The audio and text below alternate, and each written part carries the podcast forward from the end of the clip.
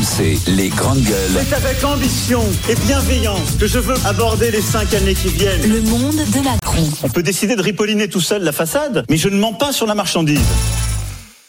Et on a le, le ministre de l'Intérieur, euh, Gérald Darmanin, qui continue de réaffirmer sa volonté de d'expulser l'imam pardon, du, du territoire national. Il le répétait encore hier en déplacement à Marseille.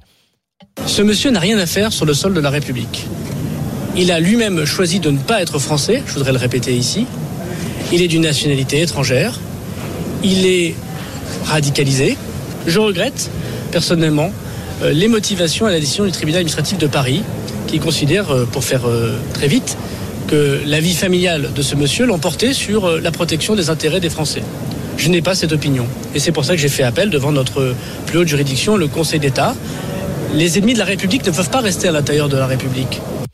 Voilà, c'est parce que le, le dossier, euh, le dossier est vide. C'est ce que disait un avocat, des avocats hier, en disant, bah, c'est pas compliqué. L'imam Hussein, ses propos, et d'ailleurs, c'est ce que dit le, le jugement, peuvent être euh, horribles, ce que vous voulez, mais d'abord aujourd'hui, ils tombent pas sous le sous le coup de sous le coup de la loi.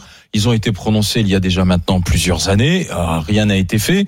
Euh, et là, c'est dans son cadre familial que le, le, le, le tribunal estime que il n'y a aucune raison de renvoyer l'imam Hussein. Mais on voit bien que face à cet échec, on essaie véritablement de trouver de trouver les, les, les histoires à Hussein, puisque là maintenant, c'est le Figaro nous apprend que le, le prédicateur serait propriétaire d'une demi-douzaine de logements qu'il louerait en dépit de leur état manifestement sujet à, à caution. En tout cas, assez pour qu'on le présente comme un potentiel marchand de sommeil. Ce sont des logements à Denain, ce sont des logements à, à Bouchain, qui ont fait d'ailleurs l'objet d'arrêtés parce qu'ils présenteraient des manquements sanitaires et de sécurité. Ce sont des arrêtés qui datent des années 2015-2022. Étienne Non, écoute, personne n'a de la sympathie pour ce mec. C'est-à-dire, euh, il a dit des trucs euh, énormes, des, horreurs. Moi, si ce type est viré demain, euh, ça va pas m'empêcher de dormir. Hein. Euh, donc voilà. Sauf que dans un état de droit, automatiquement, on doit respecter la procédure. Et là, Darmanin sent qu'il tient un truc très bon là. Je veux dire, c'est très bon. C'est un peu comme les, un peu comme les les les, les deux les, les mecs qui font des roues arrière en scooter. C'est-à-dire là, il tient un truc. Là, il Oui, sent que 98% de la population française se dit putain, lui c'est Tarzan, c'est Rambo, c'est un sacré mec. Il en a, Sauf il en là, a, il est en échec. il en a, il en a entre les cuisses. Sauf que, sauf que ça marchera pas. Ça, et je, et je pense qu'il est en train de, on sent que c'est un type qui a besoin d'exister virilement. C'est-à-dire, il représente une espèce de virilité comme ça. Je suis un, je suis un peu comme un chasseur, quoi, tu vois. Ouais, le bon, gars, on- on le gars, le grand le gars, il a besoin, LGBT, il a besoin là. symboliquement, Ouais, ouais, Attention, il a besoin symboliquement d'exister et que les gens disent, ah ouais, lui, euh, putain, c'est pas le. On veut faire un exemple, mais il y a un dossier donc- mais en fait, Ouais, mais en fait, il aurait mieux fait s'attaquer à autre chose parce que là, bon, il y a un état de droit. Évidemment que ce mec, on est tous contents, on serait tous contents s'il se barrait. Mm. Sauf qu'il faut respecter la procédure. Voilà, c'est tout. Moi, je pense Oui, que la procédure est respectée. Ce qui me choque dans cette affaire, c'est bon. Après, on sait ce qu'il a fait, on sait ce qu'il a dit, on est tous d'accord. Comme Etienne, il n'y a pas de problème là-dessus. Ah bon, oui. bon, il y en a peut-être même qui ont fait pire d'ailleurs euh, et qui sont toujours en place. On le sait aussi. Bon, bref. Ce que je comprends pas, c'est le jugement du tribunal administratif. Ah bah, et On répond, on répond. Ouais, mais alors on est d'accord. On dit pas, on dit pas dans le fond qu'il a pas dit de conneries ou qu'il a pas fait des choses qui étaient répréhensibles par la loi. Non, mais- On dit juste. Ouais, mais on veut pas briser son noyau familial. Non, tous on les dit mecs pas que qui ça, on dit que le truc est vide, hein. J'ai- Non, j'ai- euh, non, non. L'argument principal, je l'ai bien regardé comme vous, c'est celui-là. Si tous les mecs qui rentrent en prison doivent expliquer, écoute, ma femme va se sentir mal, je peux pas y aller, on va pas y mettre grand monde. Donc si c'est ça, Ah, c'est expulsion, c'est pas prison. ah ouais, mais c'est quand même incroyable de marquer qu'on veut pas briser son noyau mais euh, oui, familial et sa vie de famille. Ce qu'a fait le tribunal administratif, c'est ce qu'on appelle un contrôle de proportionnalité, à savoir une mise en balance des intérêts divergents. Donc on a d'un côté l'incitation à la haine, de l'autre côté le droit à une vie privée et familiale. Euh, le tribunal a choisi de faire. Non mais je dis pas que. C'est un, mais c'est un truc de dingue, ça. Oui, c'est un truc de dingue. Je t'explique juste comment ça se passe. Mais après, le Conseil d'État peut tout à fait infirmer ce qui a été dit. C'est Et pour je ça qu'il a l'espère fait d'ailleurs. appel devant le. Conseil d'État. Après, moi, j'ai aussi le sentiment que Gérald Darmanin, depuis le Stade de France, plus personne le trouve crédible. Donc, il essaie de se racheter une crédibilité en, en étayant un dossier. Cannabis. Quoi Attends, Il- attends, il il avec l'imam. Hussein, c'est Il ça essaie de se racheter une crédibilité parce que le Stade de France était un tel fiasco que plus personne le prend au sérieux. Donc là, il se dit, je vais jouer les gros bras et Avec ça va l'imam passer. Hussein. Sauf Oui. que le dossier, il est pas très épais, quoi, en Mais, fait. mais je suis pas d'accord. Les vidéos qui ont été tenues, toi tu dis il s'est excusé, mais antisémite un jour, antisémite toujours. C'est quoi ça de s'excuser en 2015 Non, mais- Non, je je suis pas d'accord. Non, mais je dis pas, je dis pas qu'il a pas dit des trucs Et horribles. tu je l'ai minimises. dit- Le gars, Non, il tient, minimise il dit pas. les femmes à la cuisine, les juifs. Non, mais pour moi, Je ne minimise pas. Je dis simplement que il y par en a rapport qu'on à fait ces- pire, mais si tu par rapport à ces propos, on peut en trouver des, des, des centaines sur YouTube, des mecs, de- des connards qui tiennent des propos comme ça.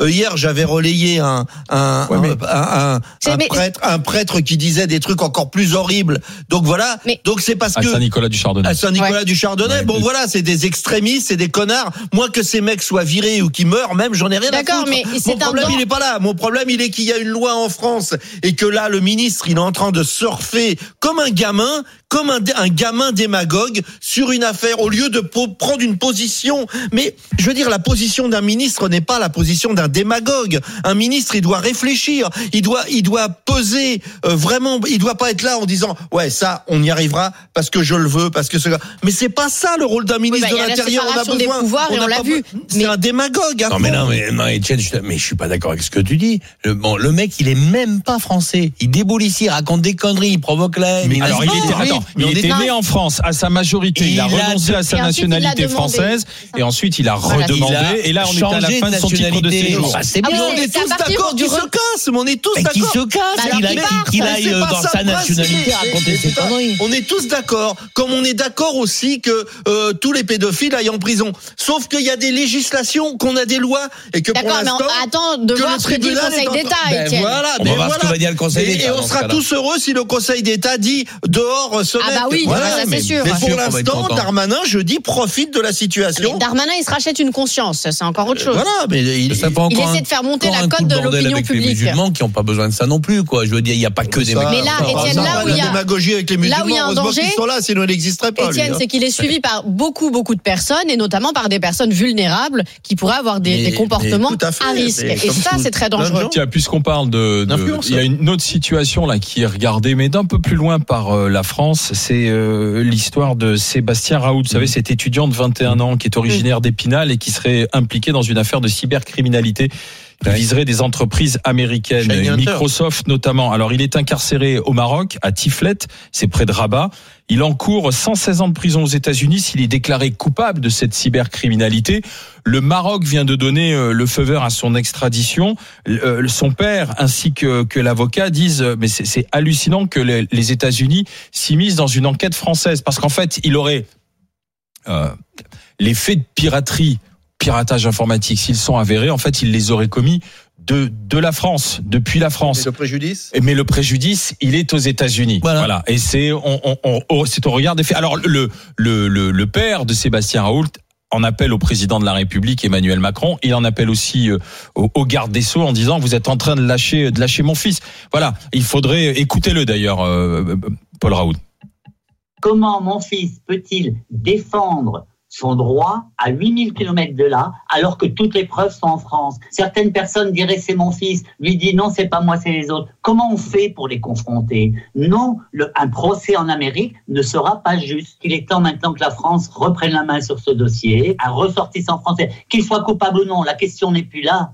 La question, c'est de savoir si la France est coupable de déni de justice, si elle est coupable d'abandonner un de ses ressortissants. Alors ce qu'il aimerait, c'est qu'il y ait l'ouverture d'une enquête en France qui débouche à ce moment-là. lequel il est. Qui débouche sur une mise en examen avec une demande d'extradition et qu'il soit récupéré Bon, par la après, France. quand même, les faits. Alors, les faits, on, on laisse sur le côté, est-ce qu'ils sont avérés ou pas Le procès le dira. Les faits, piquer des données dans les entreprises, les revendre sur le dark web à, à- des centaines de milliers d'euros d'encaisser. Dans un groupe qui s'appelle Shiny Hunters. Il est Voilà. pas tout seul. Dans un groupe, il en ferait partie. Après, je, je, je- alors sur les sur les faits, s'ils sont avérés, ben oui, il est logique qu'ils soient jugés effectivement au préjudice aux États-Unis, ce qui est un pays démocratique. hein, il y a pas, il y a pas un avocat pour en discuter. Je veux dire, il y a rien de choquant là-dedans. Et même s'il habite en France, on est sur la cybercriminalité internationale. Il a fait le préjudice effectivement là-bas aux États-Unis. Il a qu'à pas aller en vacances pour se vider la tête à Rabat. Il a pas de bol. Il avait une, il avis- avait une notice rouge Interpol. Hein. et qu'il y a une Donc, fiche euh, rouge Interpol.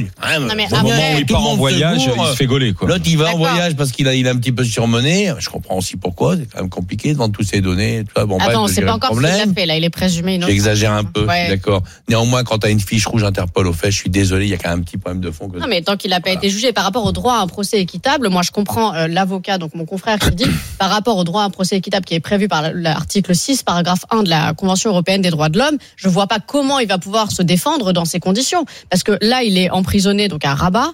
Euh, les conditions sont absolument épouvantables. Ça, il faut le prendre en compte. Donc, comment il va pouvoir préparer sa défense alors que les éléments probatoires se situent en France? Ça, c'est une vraie question.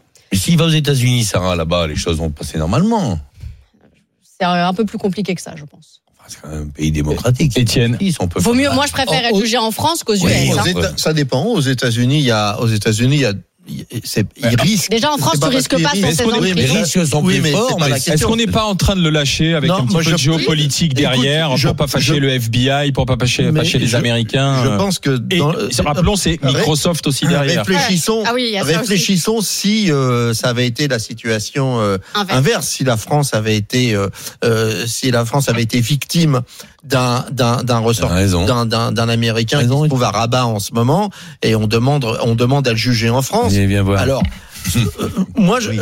personnellement, je, je, je suis assez d'accord. Je suis assez, je suis assez américain dans la façon de penser, c'est-à-dire que euh, un Français doit être défendu partout dans le monde, où qu'il soit. Donc faut pas le lâcher ce non, jeune. faut pas le lâcher. Faut pas le lâcher. Et faut pas le lâcher. Il faut trouver euh, le, le- le moyen de, de discuter, parce que j'ai peur qu'aux États-Unis ils servent un peu de, ils servent un peu de- d'exemple, parce que en ce moment il se passe un truc, c'est que c'est tout nouveau tout ça. Ça, Mm. ça a cinq ans, et que en ce moment la législation, elle a pas encore, elle s'est pas encore positionnée. C'est-à-dire que euh, on peut dire, on peut dire, écoute, il a tué personne, etc. Et on peut dire, il a détourné des millions Donc, le Et pour de l'instant, on ne sait pas s'il l'a fait. Donc, mais si, si, si, a priori. non, mais euh, ça a arrête de dire a priori, il est Non, présumé mais innocent. il On fait ne sait partie- pas s'il l'a fait. il fait partie d'un groupe, il fait quand même partie d'un groupe qui est. Ça, c'est à la justice de le déterminer. Tu peux pas dire non. non. Mais Non, il faut non, le mais- récupérer. Même le président de la République doit s'en mêler et, récupérer Sébastien Et Raoult. puis, euh, euh, pourquoi pas, pour une fois, euh, euh, bah, c'est le Darmanin qui est champion pour montrer nos muscles. Et bah, montrons nos muscles à l'international. euh, voilà. Dans un instant, avec euh, les GG, on va s'intéresser à ce qui se passe dans le Nord. Vous connaissez la commune de Louvroy, dans le Moi, Nord oui. Toi, tu connais, bien sûr. Il y a un petit château du 19e qui appartient à un privé. Il est délabré. Bon, personne ne le récupère, personne ne le reprend. Ah si, une enseigne. Aldi, elle veut le raser, mais les habitants veulent pas. Alors, on garde le château, on le rénove ou on fait un supermarché? 32-16 pour en parler avec les G, les questions du patrimoine. RMC, 9h midi. Les grandes gueules.